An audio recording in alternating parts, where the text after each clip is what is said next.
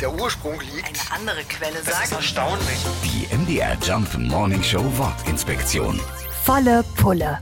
Mit voller Kraft in die Pedale treten, so schnell rennen, wie wir können. Wenn wir das machen, dann machen wir das volle Pulle.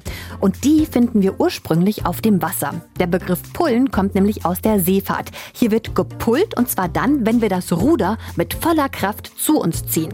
In Norddeutschland ist Pullen deutlich bekannter als bei uns. Die Redewendung gibt's aber in ganz Deutschland. Und in die englische Sprache hat es das Wort auch geschafft. Genau, Pull bedeutet hier ziehen.